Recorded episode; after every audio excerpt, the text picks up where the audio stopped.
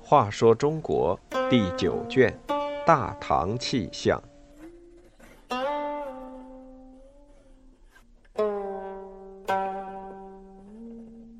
四十七，痛失人境。唐太宗是经过戎马艰险才登上皇帝宝座的，隋朝灭亡的教训刻骨铭心，登基之初又面临社会秩序混乱、边塞多事。这些都迫使太宗必须励精图治、虚心纳谏，以求天下的长治久安。魏征常常犯言直谏，令太宗十分难堪，甚至曾经动过杀掉这个不知深浅的田舍翁的念头。但从社稷着想，终于忍耐下来，并且日渐倚重这位正臣。贞观八年。太宗决定派大臣吩咐各地考察地方官员的政绩。李靖建议让委任正直的魏征参与此事，太宗不同意，他自己一日也离不开他。久而久之，太宗每做一件事，都会自然而然地想到魏征的态度。有一次，太宗要到南山去打猎，一切都准备好了，正要起驾的。他听说魏征从家乡扫墓回来，马上传旨大驾停发。魏征感到奇怪，就去问太宗：“为什么又不去了呢？”太宗不好意思地说：“最初我是有这样的打算，因为怕你非议，所以决定不去了。”最有趣的要数在九成宫宴席上发生的事了。太宗在九成宫宴请清静的大臣，长孙无忌感叹地说：“王圭和魏征过去替太子李建成做事时，我看见他俩就像见到仇人，没想到我们今天能坐在一起饮宴。”太宗放下手中的酒杯说：“是呀，魏征过去确实是我的仇人，但他能忠实的履行自己的责任，不顾情面，直言进谏。”不让我做不合理的事，所以我才重用他。魏征听言，立即站起身来，对太宗拜了两拜，恭恭敬敬地说：“因为陛下引导，臣才敢说。陛下不肯接受，臣又怎么敢冒犯陛下呢？”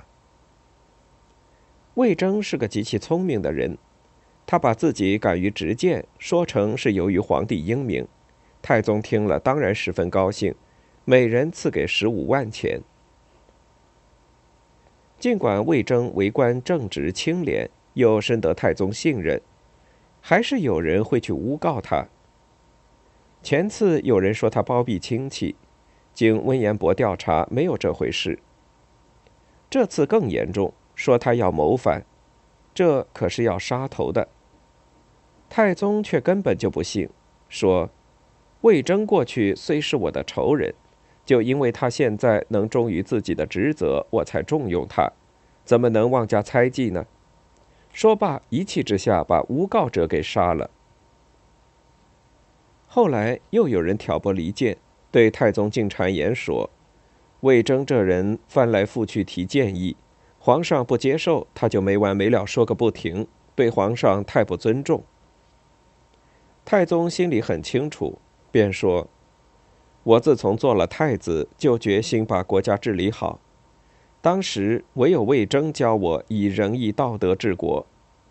最初我勉强接受，后来感到很有好处，就极力照此去做。如今国家治理好了，这都是魏征的功劳，因此我特别尊重他。谗言就这样给顶了回去。有一个时期，魏征经常生病，感到体力不支。